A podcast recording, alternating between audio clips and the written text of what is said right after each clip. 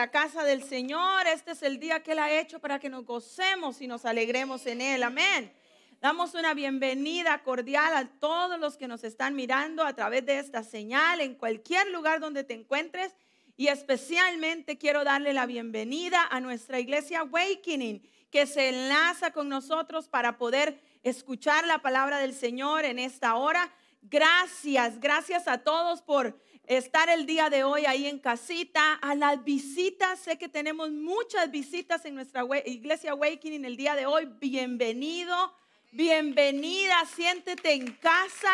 Estoy segura que los hermanos se están haciendo sentir en casa. Yo soy la pastora Katia y estoy eh, deseosa de poder conocerte en persona, pero mientras tanto lo hacemos de esta manera.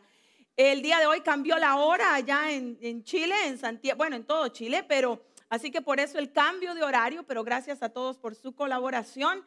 Y aquí en la iglesia, en Northwood, en casita también, bienvenidos y bienvenidas a las visitas que estén entre nosotros. Gracias por acompañarnos. Como se dieron cuenta, nuestros niños ya están saliendo a clases. El día de hoy retornar, retornamos a clases. Así que si tienes algún niño ahí contigo entre 4 y 12 años, ellos pueden participar. ¿Estamos listos para escuchar la palabra del Señor? Aquí se escuchó fuerte el amén. Espero que allá también. Así que eh, quiero que recordemos un poquito que en las últimas semanas hemos estado escuchando y aprendiendo acerca de cómo cuidar la semilla, del fruto, que todos estamos llamados a dar fruto y vamos a dar un fruto. Eh, aprendimos acerca de cuidado de la tierra, aprendimos también acerca, la semana pasada precisamente, de reconstruir nuestro altar, de la necesidad de tener ese lugar de encuentro con Dios. Hemos estado escuchando todos estos mensajes que el Señor nos ha estado trayendo a través de diferentes siervos para que nosotros tomemos la palabra y la podamos poner por obra, ¿no es cierto? Porque el objetivo es que podamos poner en acción lo que escuchamos aquí en, eh, cuando el Señor nos habla. Igualmente allá en Santiago, porque sé que el Señor hemos estado hablando de las mismas temáticas en ambas iglesias. El Señor ha puesto en mi corazón traer el día de hoy unas herramientas prácticas para poder poner por obra lo que estamos escuchando, lo que la palabra nos está hablando. Yo soy una persona práctica, a mí me gusta entender todo que me expliquen la, big picture o la, la foto general, que me la expliquen y luego que me digan cómo lo puedo poner en acción o yo misma investigar y poderlo poner en acción, porque si no, simple y sencillamente son palabras que escuché y se las lleva el viento. Así que el día de hoy voy a tratar de compartir con ustedes algunas herramientas, más bien ayudarte a entender las herramientas que ya tú tienes para poder poner por obra la palabra del Señor. Váyase conmigo a la Biblia. El día de hoy queremos usar la palabra de Dios, así que si estás en casa, busca tu Biblia si no la tienes.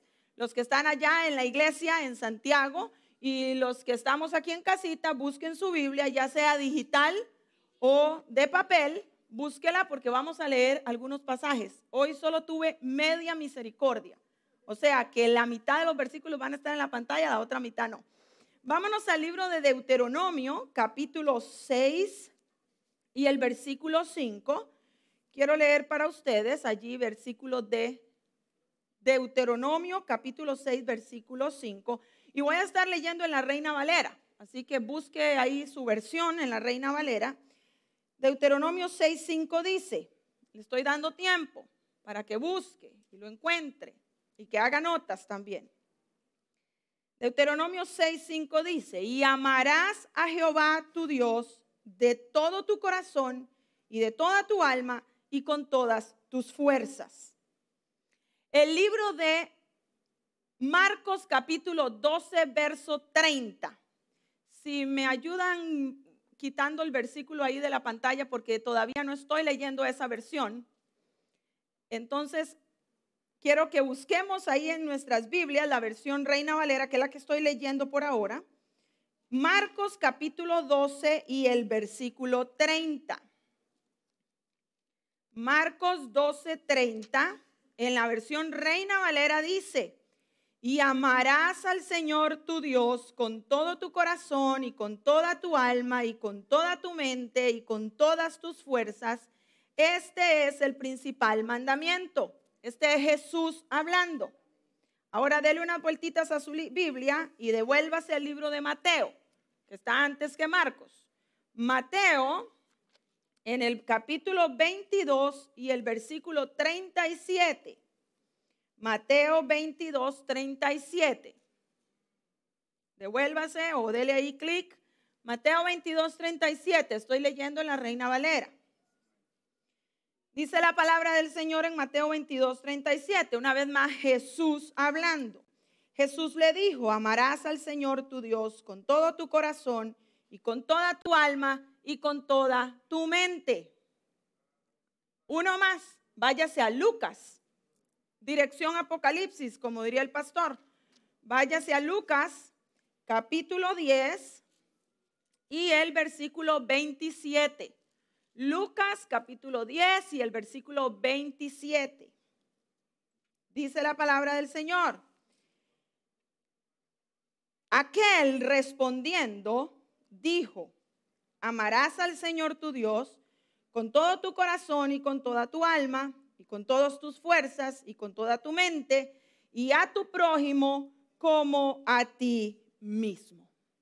Ahora sí, que hemos practicado buscando en la Biblia y leyendo en esta versión Reina Valera, yo quiero que leamos lo que ahora sí tengo en la pantalla para que todos puedan leer la, versión traducción al lenguaje actual.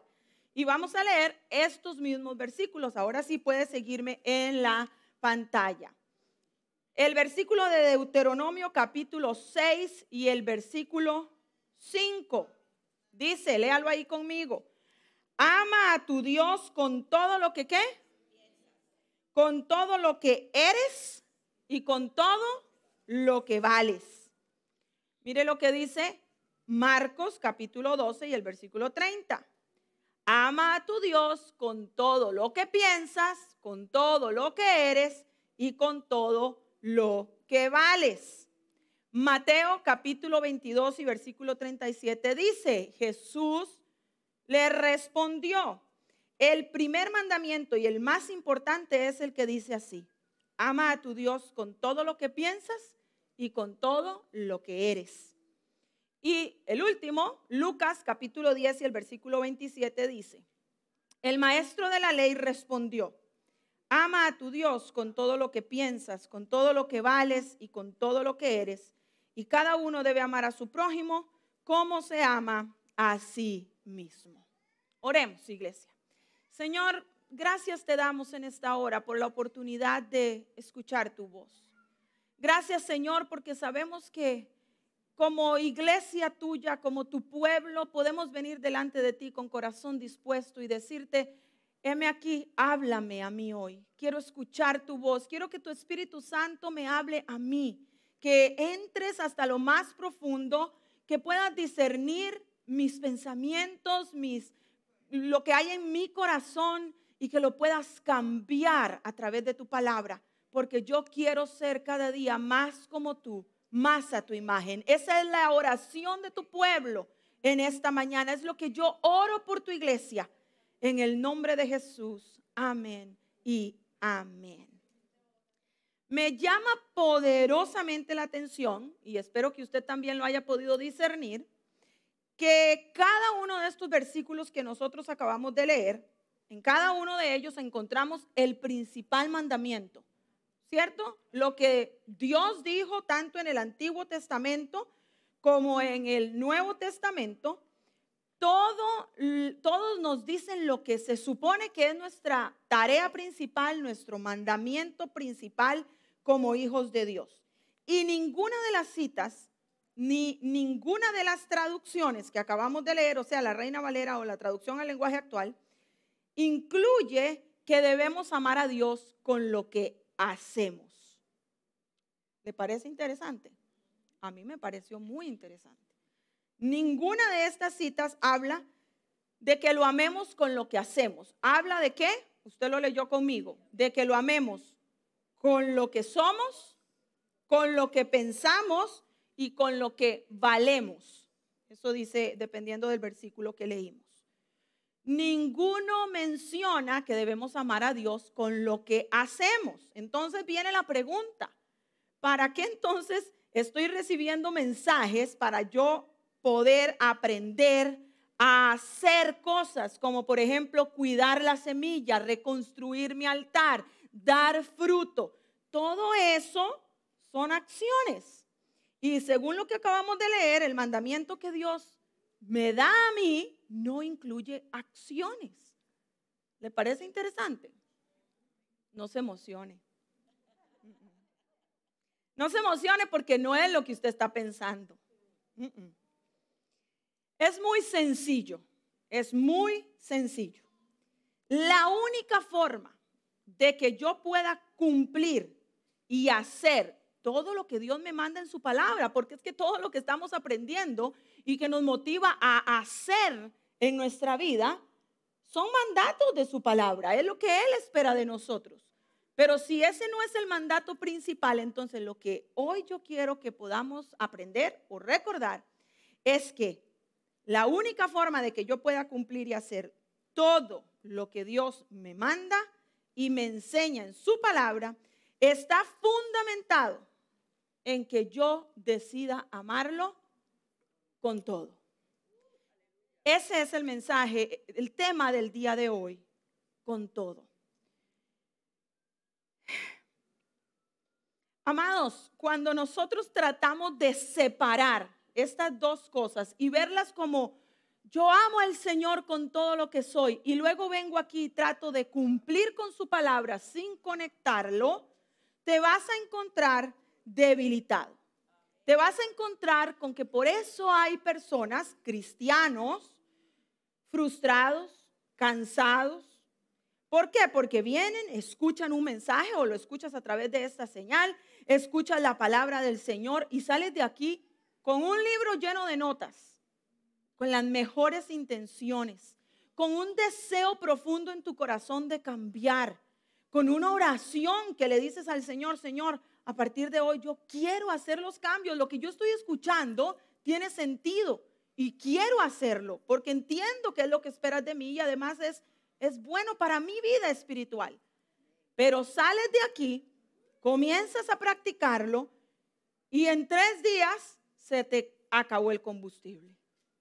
¿Les ha pasado? No me conteste, no me conteste, déjeselo para usted. Aquí yo estoy hablando puramente de mí. Si yo decido, cada vez que escuché la palabra en las semanas anteriores, salir de aquí y reconstruir mi altar, Señor, entendí que si yo quiero que mi semilla esté bien, que si yo quiero dar fruto, que si yo quiero que tu Espíritu Santo me llene, tengo que reconstruir mi altar. Me voy de aquí con la certeza de que voy a empezar a leer tu palabra. A partir de esta semana sí lo voy a hacer. Voy a leer tu palabra todos los días, voy a orar todos los días, voy a estar en comunión contigo porque eh, yo quiero hacerlo y después de unos cuantos días te agotas, te cansas, no ves resultados y entonces poco a poco y sin casi ni darte cuenta, dejas de practicar aquello que habías decidido hacer y pues por lo tanto, obviamente, no vemos resultados. ¿Les ha pasado? No me conteste, pero yo sé que nos ha pasado a todos. La palabra del Señor el día de hoy quiere recordarnos el secreto, la base y el origen para que tú y yo podamos hacer lo que Él nos manda en su palabra. El primer mandamiento, que es el que acabamos de estar leyendo, lo encontramos tanto en el Antiguo Testamento, lo leímos en Deuteronomio, dentro de aquellos mandamientos que el pueblo de Israel recibió, y lo leímos de, de los propios labios de Jesús en el Nuevo Testamento, nos dice que nuestra prioridad debe ser que podamos amar a Dios con todo lo que nosotros somos. ¿Por qué? Porque el Señor sabe que la base para que tú puedas amar lo que Él ama, hacer lo que Él quiere que tú hagas, que puedas realmente hacer cambios en tu vida, está directamente relacionado, atado, unido a que tú te decidas amarlo a Él con todo lo que tú eres, con todo lo que tú piensas y con todo lo que tú vales. Me gustaría que regresemos al pasaje de Lucas, y lo tengo aquí en la pantalla para que usted lo pueda leer conmigo, porque aunque el amar a Dios es el mandamiento principal, en esta conversación que Jesús tiene con este fariseo, con este maestro de la ley del que leemos en Lucas, a mí me llamó poderosamente la atención cómo Dios, bueno, Jesús, le explica al fariseo el mandamiento que él mismo le acaba de estar cuestionando.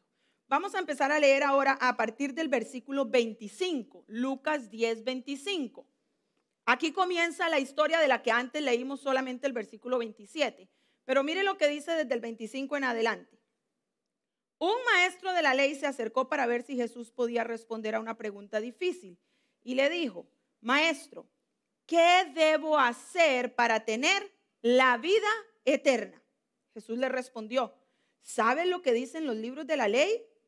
El maestro de la ley respondió, ama a tu Dios con todo lo que piensas, con todo lo que vales y con todo lo que eres. Y cada uno debe amar a su prójimo como se ama a sí mismo. Muy bien, respondió Jesús. Haz todo eso y tendrás la vida eterna. Pero el maestro de la ley no quedó satisfecho con la respuesta de Jesús, así que insistió y le dijo, ¿quién es mi prójimo? Deténgase ahí por unos minutos. Ay, no lo, no lo, no lo avancé. Ah, sí, ahí está, hasta ahí llegaba. ¿Quién es mi prójimo? Deténgase ahí, no siga leyendo los versículos siguientes, ya lo vamos a leer. Jesús le está enseñando a este hombre, al, al fariseo que lo quiso hacer caer, y le dice que para que tenga la vida eterna, lo más importante es que ame a Dios con todo lo que él es, con todo lo que piensa y con todo lo que vale. Sin embargo, el hombre este insiste en la respuesta de Jesús porque quiere seguir excavando. Y aquí está el corazón del mensaje del día de hoy. Aquí se encuentra el corazón del mensaje. Todo lo que nosotros hacemos es un reflejo de lo que pensamos y de lo que somos. Y lo voy a repetir. Todo, ya vamos a ver el ejemplo que Jesús le da a este hombre. Todo lo que nosotros hacemos está directamente relacionado. Es un reflejo de lo que pensamos y de lo que somos. Por eso Jesús nos instruye a que lo amemos con lo que somos y con lo que pensamos, porque eso automáticamente te va a capacitar para que puedas hacer lo que tú quieres hacer, los cambios que quieres en tu vida, las mejoras, la reconstrucción, lo que sea que estás buscando para obedecer al Señor. Mire lo que dice el versículo, ah bueno, no le di clic ahí, todo lo que hacemos es un reflejo de lo que pensamos y de lo que somos. Sigamos leyendo el ejemplo que Jesús le da a este hombre, que usted se lo sabe de memoria. Entonces Jesús le puso este ejemplo. Un día un hombre iba de Jerusalén a Jericó en el camino lo asaltaron unos ladrones y después de golpearlo le robaron todo lo que llevaba y lo dejaron medio muerto. Por casualidad, por el mismo camino pasaba un sacerdote judío. Al ver a aquel hombre, el sacerdote se hizo a un lado y siguió su camino. Luego pasó por ese lugar otro judío que ayudaba en el culto del templo. Cuando este otro vio al hombre, se hizo a un lado y siguió su camino. Pero también pasó por allí un extranjero. Y aclara diciendo Jesús en su ejemplo de la región de Samaria, porque los samaritanos y los judíos se odiaban. Y entonces dice, y al ver a aquel hombre tirado en el suelo, le tuvo compasión. Se acercó, sanó sus heridas con vino y aceite y le puso vendas. Lo subió sobre su burro, lo llevó a un pequeño hotel y allí lo cuidó. Al día siguiente el extranjero le dio dinero al encargado de la posada y dijo, cuídeme bien a este hombre. Si el dinero que le dejo no alcanza para todos los gastos, a mi regreso yo le pagaré lo que falte. Jesús terminó el relato y le dijo al maestro de la ley, a ver, dime, de los tres hombres que pasaron por el camino, ¿cuál fue el prójimo del que fue maltratado por los ladrones? El que se preocupó por él y lo cuidó, contestó el maestro de la ley. ¿Y qué le contestó Jesús? Entonces, anda y haz tú lo mismo. Ah, pero el mandamiento principal no componía acciones. Pero Jesús, una vez que nos enseña lo que realmente Él espera de nosotros, nos dice, ahora que entiendes lo que es amarme con toda tu mente y con todo tu ser, vas a poder hacer todo lo que espero de ti. Que puedas realmente amar al prójimo, que puedas realmente cumplir con mi palabra, que puedas amar lo que yo amo, que puedas pensar como yo pienso, que puedas vivir una vida de relación conmigo. Entonces no se trata de que no vamos a hacer, se trata de que nuestras acciones están totalmente basadas en lo que somos y en lo que pensamos. Yo espero que usted pudiendo captar lo que el Espíritu Santo te quiere hablar el día de hoy. Porque quizás suena muy redundante y algo que tú ya sabes, pero ¿sabes qué me decía el Señor? El problema es que lo saben, pero no lo están poniendo por obra. Porque es muy fácil dividir lo que pienso y lo que estoy realmente haciendo con mi vida y lo que digo. Es muy fácil. Pero el, el, corazón de lo que yo soy y de lo que yo pienso se va a ver tras, eh, eh, se traduce en lo que tú haces. Entonces, por eso encontramos cristianos que después de 5 y 10 años en la iglesia no ven cambios. Siguen pasando por las mismas crisis. Siguen encontrándose con la misma piedra en su camino. Y le pasan echando la culpa al diablo y el diablo no tiene absolutamente nada que ver. El Señor a ti te hizo libre y te dio las armas y las herramientas para que venzas al enemigo. Él no tiene poder sobre tu vida. Pero es más fácil decir, es que el diablo, que decir, es que yo, yo no he querido hacer lo que me corresponde hacer. Yo no he realmente cumplido con lo que el Señor a mí me manda. Entonces el diablo no tiene nada que ver, pero es más fácil y suena hasta más espiritual. No, es que el enemigo está decidido a hacerme caer, pero yo no se lo voy a permitir en el nombre de Jesús. Te oyes súper espiritual, pero no tiene nada espiritual. Es pura religiosidad y puras excusas realmente. No es cierto que mi vida cristiana se resume en decir que amo a Dios. Y me he encontrado con muchas personas, especialmente, mire, le va a sorprender quizás, pero entre más las personas se preparan y más estudian y más se profundizan en teología y en aprendizaje de la palabra y en conocimiento, es más fácil que estas personas aparezcan dándome excusas como, es que yo amo a Dios, mi vida le pertenece, pero tus acciones no me lo demuestran. Porque mi vida cristiana no se trata de que yo solamente diga que amo a Dios. No se trata de venir a la iglesia cada vez que puedo. No se trata de yo voy a guiar a mi familia a Cristo. Amén. Todo eso hay que hacerlo. Pero Jesús mismo le está diciendo al fariseo, Señores, no se trata solo de ustedes. Se trata de que ustedes amen lo que yo amo y vean lo que yo veo y vayan a donde está la necesidad y cumplan con ser mis manos y ser mis pies. Pero la iglesia de Cristo, especialmente los que ya conocen un poco más de la palabra y han sido libres del hacer, hacer, hacer, hacer para conquistar algo, dejan de servir al Señor. Dejan de hacer lo que Dios les ha llamado a hacer porque es más fácil solamente decir, no, yo tengo convicción de quien yo soy en Cristo.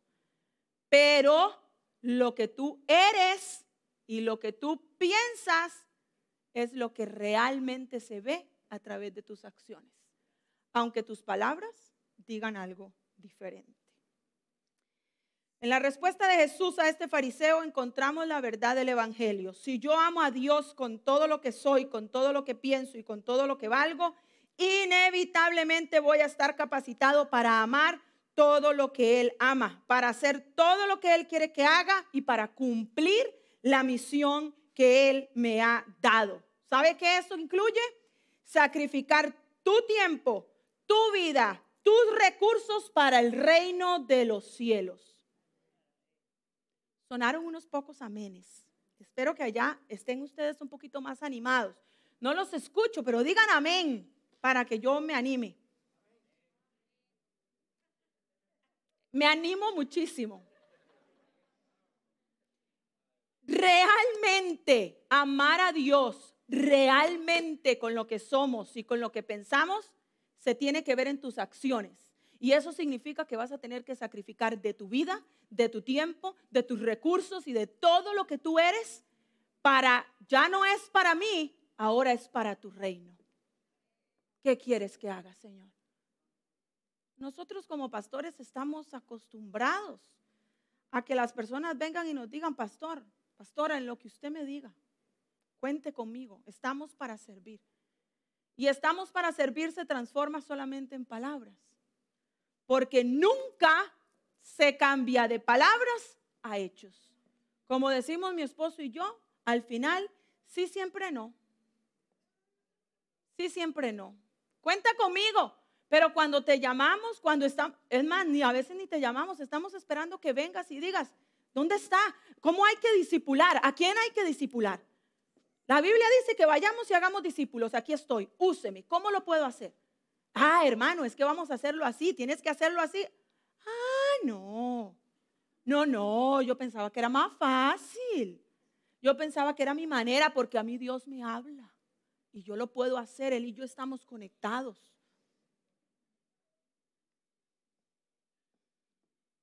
¿Por dónde me quedé? Entonces, Jesús no le dijo al fariseo que con solo que él dijera que lo amaba sería suficiente. Jesús le enseña con un ejemplo que el amar a Dios con todo implica que yo haga lo que Él me manda y ame lo que Él ama. Entonces podremos reconstruir el altar de encuentro con Dios, podremos cuidar la semilla, podremos dar fruto digno, podremos cosechar con gozo lo que hemos sembrado. Aquí viene la herramienta que le mencioné al principio. Hablemos un poco de nuestros pensamientos. ¿Qué estás pensando ahora? ¿Qué, está, ¿Qué estás pensando? ¿Qué hay en tu mente? ¿Qué estás pensando a través de la semana? ¿Qué piensas tú? Haz un análisis. Los seres humanos no nos gusta pensar en lo que estamos pensando, pero automáticamente siempre estamos pensando. Lo que pasa es que a veces no somos conscientes de lo que estamos pensando. Los pensamientos están ahí. Y el problema es que los pensamientos que afloran y que están constantemente siendo enviados a tu mente son pensamientos que salen de tu memoria, de lo que has puesto en tu memoria. Y lo que tú has puesto en tu memoria hay que trabajarlo. Entonces nos encontramos un montón de iglesias reprendiendo al diablo y yo llevo mi mente y mis pensamientos cautivos a Cristo y lo dejan ahí. Y viven declarando esa palabra, tienen 10 años declarando la palabra y todavía sus pensamientos no están cautivos a Cristo. ¿Sabes por qué? Porque hay que ser intencionados en que si yo voy a amar a Dios con todo lo que yo soy y lo que yo pienso, tengo que ser consciente de lo que estoy pensando. No puedo seguir dejando que mi mente piense lo que quiere. Tengo que entrar a la realidad que quiero explicarte un poquito esta mañana esta semana Stephanie me, ella no sabía que Dios la estaba usando para darme exactamente lo que a mí me hacía falta para completar este mensaje. Ella no lo sabía, pero me compartió un enlace de una conferencia y yo lo vi y el Señor ahí confirmó todo lo que yo había estado sintiendo en mi espíritu, pero esto es a nivel científico. Eh, me compartió una enseñanza de la doctora Caroline Leaf, una neurocientífica que estudia el área cognitiva del ser humano y que ha dedicado décadas de su vida a estudiar el cerebro humano. No estamos hablando de lo que yo pienso que son el cerebro, no. Científicamente hablando, a estudiar el área cognitiva del ser humano. Y ella es cristiana, es de Sudáfrica. Y ella dice, en lo que nos estaba, lo que estábamos escuchando, ella dice que el Señor a ella le habló hace muchos años y ella entendió que su propósito como hija de Dios era enseñarle al cuerpo de Cristo la conexión que hay entre la formación del cerebro y lo que dice la palabra de Dios. Oiga qué interesante. Ella dice que se ha dedicado a estudiar para podernos enseñar lo que hay, la realidad que hay entre lo que Dios creó, nuestro cerebro, científicamente hablando, y lo que dice la palabra de Dios. Ella enseña que el cerebro y la mente no son lo mismo. El cerebro es la parte física que responde a la mente. O sea, el cerebro responde al cúmulo de sentimientos, emociones, pensamientos y decisiones que están en nuestra mente. Y literalmente hablando, científicamente hablando, nuestro cerebro se transforma con las instrucciones que recibe de nuestra mente, de nuestros pensamientos y de nuestras decisiones. Ella explica, como yo les estaba diciendo, que constantemente estamos pensando en algo aunque no seamos conscientes de ello. De hecho, cada 10 segundos su memoria le está enviando pensamientos a su mente. aunque usted no se dé cuenta. Cada 10 segundos. Suena como agotador, ¿no? Suena como que, Señor, ¿cómo voy a cuidar mis pensamientos? Si cada 10 segundos estoy pensando algo nuevo, me voy a volver loca. Tenga paz, tenga paz, que hay instrucciones para que usted lo pueda cambiar una vez y para siempre. Ella dice, la clave está en que hagamos el switch y entendamos que si yo quiero, iglesia, escuche lo que el Señor quiere que usted hoy aprenda. Si yo quiero que los pensamientos que mi memoria está generando cada 10 segundos sean las promesas de la palabra, sea lo que Dios dice, sea lo que yo he decidido cambiar en mi vida, sea lo que Él tiene para mi vida y no lo que se ha acumulado a través de los años, mi tarea es cambiar esa memoria, la base de la memoria, que lanza los pensamientos cada 10 segundos. Porque seas consciente o no, mientras estés vivo, esos pensamientos se van a estar generando. Y el problema es que muchos de ellos, que a veces pasan desapercibidos, no hay problema.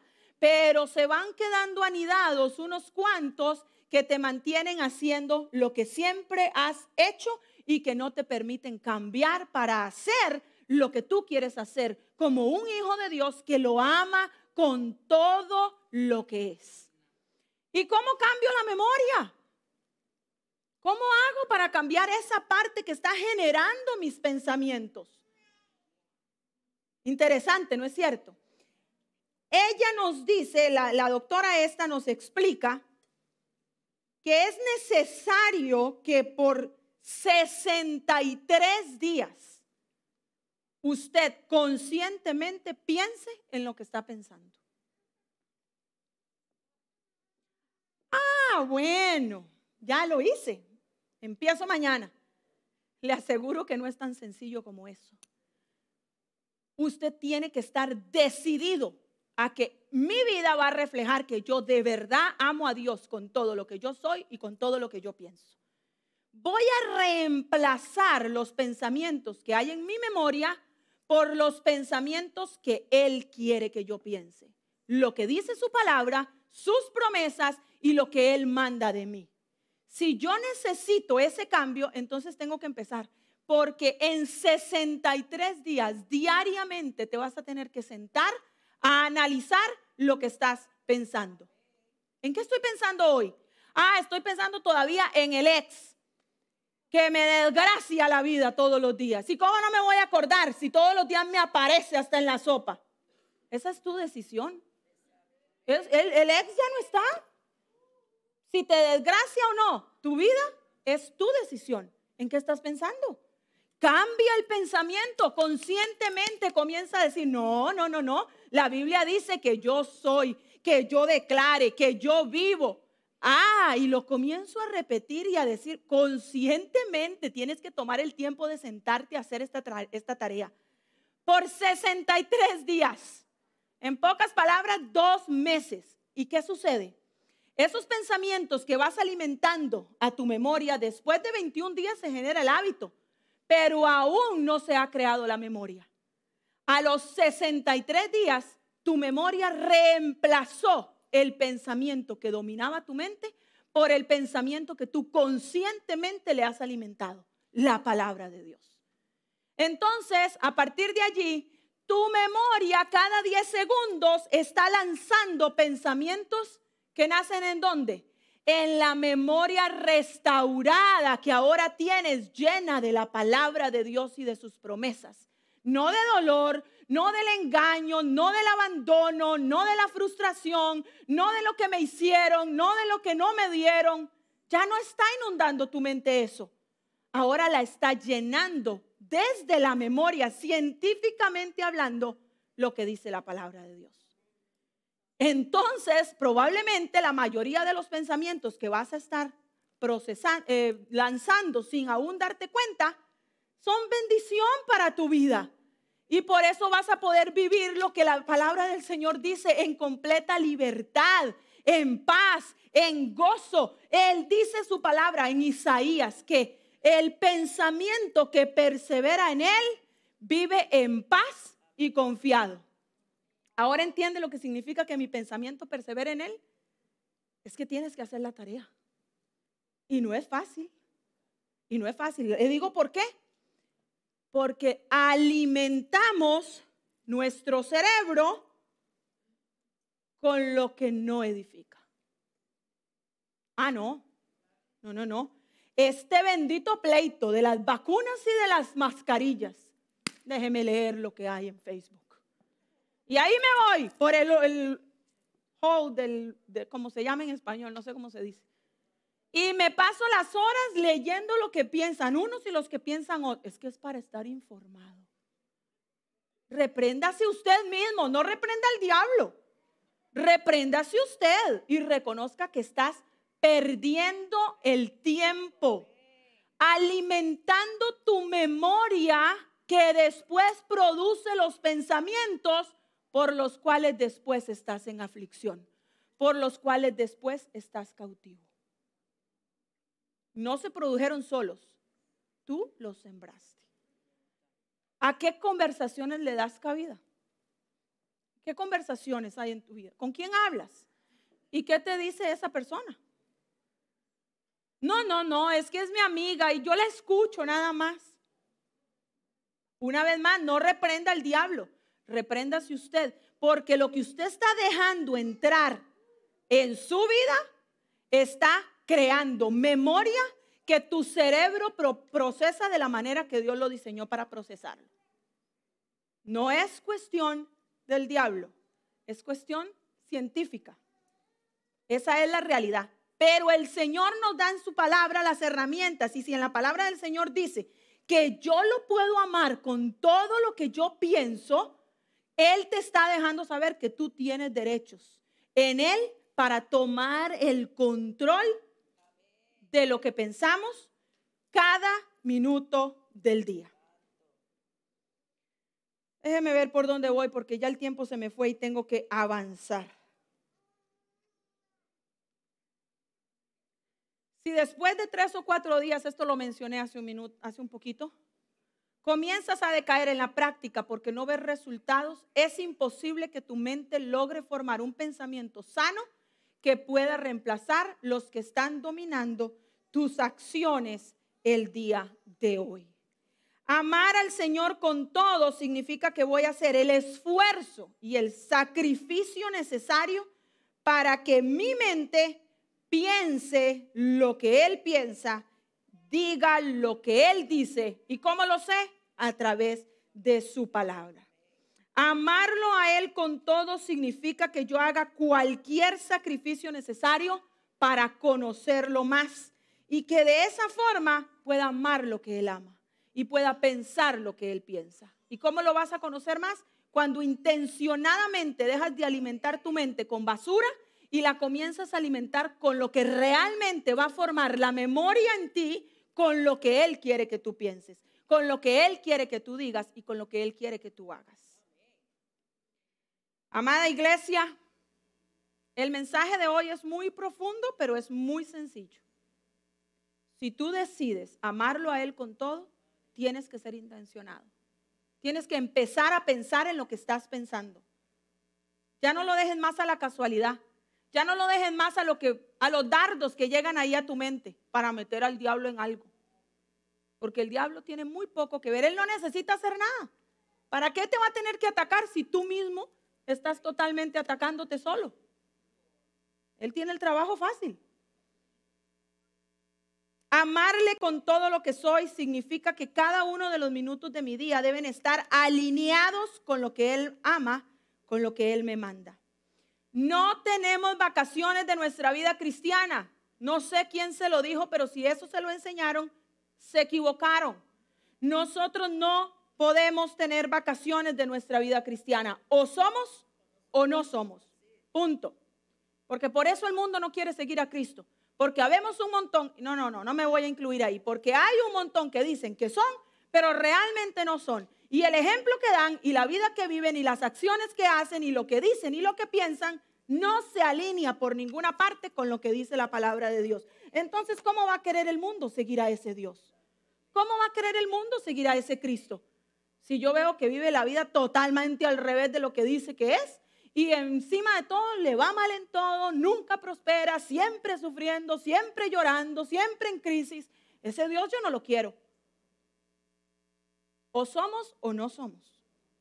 Si hemos decidido amarle con todo lo que soy y con todo lo que pienso y con todo lo que valgo, significa que cada uno de los roles que cumplo en mi vida deben reflejar que lo amo. Mis palabras y mis acciones son el resultado de mis pensamientos. Mis pensamientos los escojo yo, los construyo yo, los determino yo, los cambio yo y los domino yo. Por eso el apóstol Pablo nos decía en Romanos 12:2, renueven su mente con la palabra, porque es lo que nos ha estado tratando de decir el Señor. Tienes que tomar control pensar en lo que estás pensando y alimentar esos pensamientos de mi palabra para que se renueve tu memoria. Y lo que hagas esté en línea con lo que eres.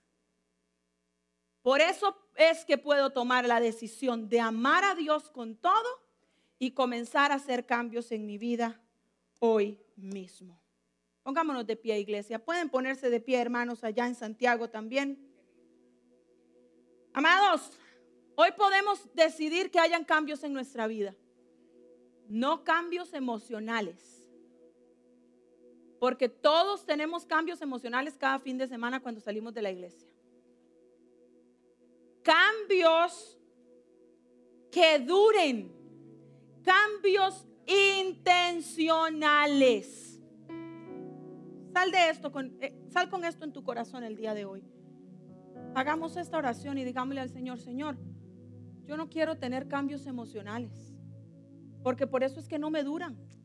Por eso es que hago y la vida otra vez sigue siendo la misma y sigo fallando y sigo cayendo en lo mismo y yo no veo ningún resultado verdadero de que yo te esté dando a ti la gloria a través de lo que soy y de lo que pienso. Pero yo quiero un cambio intencional. Quiero cambios en lo que leo, en lo que veo, en lo que dejo entrar a mi vida, en lo que dejo entrar a mi casa. Quiero cambios en lo que está controlando mis pensamientos para que pueda reemplazarlos con lo que tú me dices en tu palabra, para que los pueda reemplazar con lo que tu espíritu me está hablando para poder reemplazar esos pensamientos que están dominando mi vida hoy y de esa forma lograr que mi cerebro, científicamente hablando, tenga una base de memoria, de pensamientos basados en la palabra de Dios que comiencen a regir mi vida a partir de hoy. De manera que realmente yo pueda decir que yo amo a Dios